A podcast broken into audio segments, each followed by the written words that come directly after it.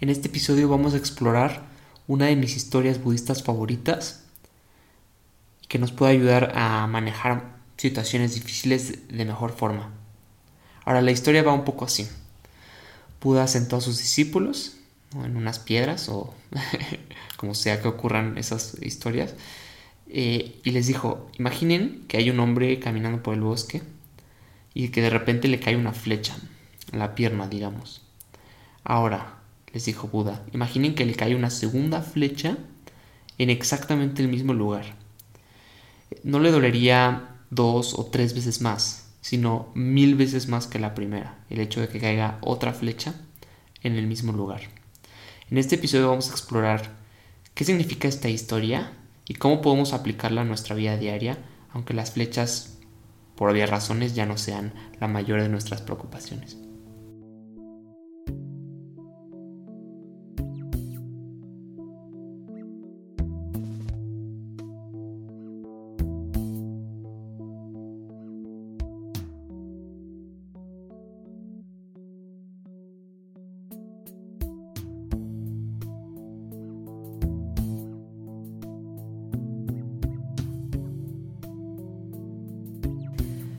Ahora, a mí me gustó mucho el momento en donde me explicaron y pude entender eh, esta parábola o esta historia.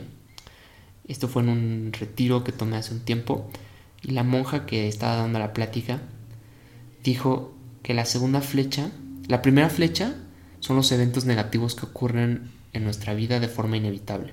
Por ejemplo, em, tu relación con tu pareja termina, te despiden de tu trabajo, fallece un familiar muy querido, etc. Son cosas que la verdad ocurren en la vida de todos y no puedes hacer nada al respecto. Ahora, la segunda flecha es como la capa de sufrimiento extra que nosotros le añadimos, ¿no? Entonces, por ejemplo, la primera flecha, pum, te despiden de tu trabajo.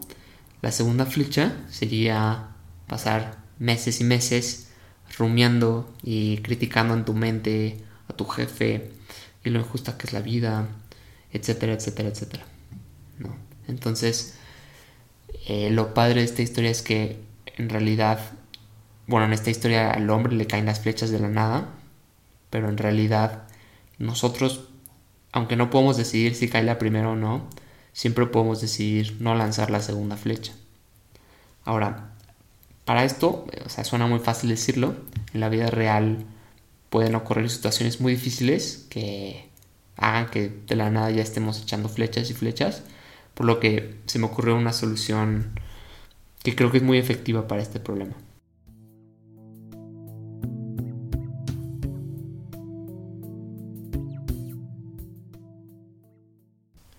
Ahora, la solución va un poco así. En primer lugar, cuando ocurra algo eh, difícil, negativo e inesperado. Por ejemplo, a mí hace poco, en un mismo día, eh, me fracturé la muñeca andando en bici y me robaron mi celular y mi cartera. Eh, abrieron mi carro mientras yo andaba en bici y se lo llevaron. Entonces fue como un día, eso fue la primera flecha, ¿no? Aunque creo que en este caso sí fueron dos de un jalón, pero bueno, esa digamos fue la primera flecha. Ahora, el primer paso en esta metodología es cambiar tu narrativa, o sea, tener mucho cuidado con qué tantas flechas extra tú añades. Entonces, el primer día en que ocurren estos eventos está bien, se vale como ser humanos y pues estar, no sé, un poco de mal humor y entender que es un día difícil, pero hay que tener cuidado con, con no añadirle tanto eh, carbón al fuego o leña al fuego. el segundo paso es crear una especie como de plan o ritual, ¿no? Entonces, cuando te ocurre algo así, por ejemplo, no sé, en un mismo día em, te despiden o renuncias, este, pero como sientes que es algo malo y aparte te enteras que un familiar está enfermo o tu novia te corta o algo así. Entonces puedes tener una especie de plan o ritual en donde dices el primer día todo se vale, ¿no? Comer pizza, llorar, etc. Pero a partir del segundo día, y aquí es lo importante, tienes que enfocarte en acciones muy específicas que te ayuden a progresar y salir adelante, ¿no? Esto es algo en lo que David Allen, autor de Getting Things Done, enfatiza una y otra vez. Lo interesante es que no es nada más un consejo de productividad, sino que es también lo que hacen, por ejemplo, eh, Jack Stuster, científico en Anacapa Sciences, que trabaja con equipos en ambientes de alto estrés y mucho aislamiento, por ejemplo, gente que va a la Antártica o al espacio.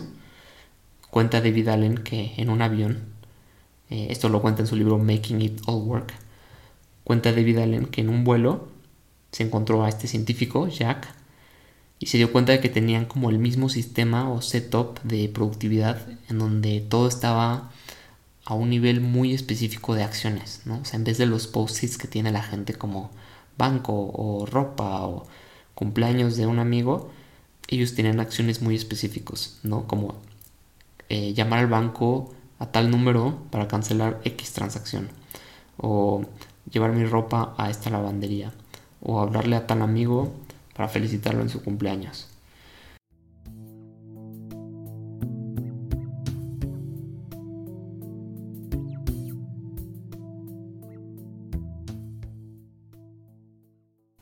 Y eso está un poco loco, que un experto en productividad haya descubierto lo mismo que un experto en equipos que trabajan en ambientes muy aislados y de alto estrés. Entonces podemos tomar sus enseñanzas y aplicarlas y hacer un manual para nosotros mismos. Entonces, vamos a imaginar un caso hipotético y a ver cómo se vería esto en acción. ¿No? Imaginemos que en un mismo día te despiden de tu trabajo, sales de la oficina y ves que tu carro se lo llevó la grúa, ¿no? O sea, dos flechas de un jalón también. Eh, vale, eh, seamos realistas.